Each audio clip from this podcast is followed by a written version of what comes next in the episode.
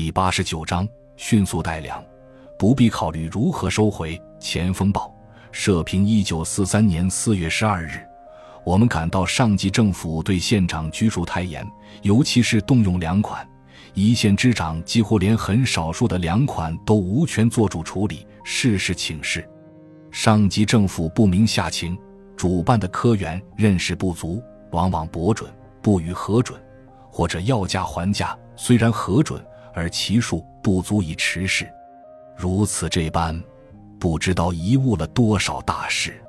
而且在这种情况下，把许多县长都养成循规蹈矩、小廉取紧、照例办公，很少见着当机立断、把握时机、权宜有为的人。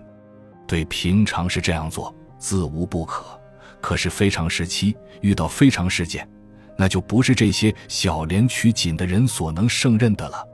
救灾就是救命，救少数人的命已是大事，救多数人之命更是大事。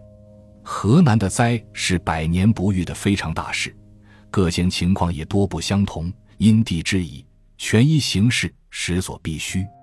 然而我们很少见有哪些地方官。敢权宜行事的，我们曾再三主张，各县只要把征实征购之粮缴足不欠，其余所有的粮都应该拿出来，全数代放给灾民。只要能救民不死，别的什么都不必问。救济灾民是中央及省府的政策，也何止三令五申，应该如何救济，方法上县地方尽可活用，不管用什么方法。只要达到救灾目的，使灾民不死，就算达成任务，就算有功无过，县长又何惮而不为？我们认为，权一代放于粮或一时不用的粮救济灾民，使不死，这只有功德，没有责任。囤粮不发，坐看灾民饿死而不救，这不但是责任，而且是罪过。有朋友看了我们放贷余粮救济灾民的主张。来信寻商代放办法，有心代放，而又顾到代放手续，物资放出去，将来怕收不回来，自己责任太大，吃不消。这顾虑虽也应当，但在我们看，这也没有什么问题。只要把粮袋放出，使各个灾民不饿死，将来如何偿还，那是小问题。问题在如何迅速而切实将粮袋放给灾民。真的能实惠及民，真的能救了他们的命。放的部分自然是吃了算完，不需偿还；贷的部分规定了损耗数目，每斗加二三成归还，只用责丞相保长负责催收就可。到时候能全数催收起来更好。真的催收不起，由全县负担，照数归还，亦无不可。现在向有地人借粮赈灾。与将来责成有地人在田赋上加征偿还，都是一样的。以全县之力救全县之人，在情在理，都是应当。就说道法亦无不合。县长先生们只管代放，不必顾虑将来之能否收回也。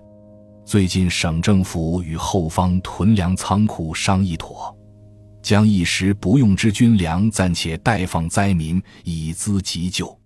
各县所分配数目多少不等，业已确定，急需起运，分别代放。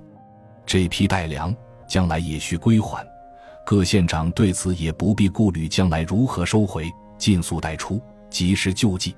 这一批粮代出后，也责成乡保长负责代收，能收回更好，不能也罢，仍由各县负担。其实压根儿就不说归还，就说是放赈。将来从田赋上加征若干，以醒归还，这倒简单。现在饿得要死的人，大概多是穷人，卖熟了，他们也没多少收获，则其还粮，把新收的一点卖还了债，马上又成了灾民，还需救济，不如由全县负担，不要他们偿还，免得将来再赈济，倒也少些麻烦。总之，问题在如何及时切实的将粮袋放出去，如何收回。不成问题，不必多考虑它。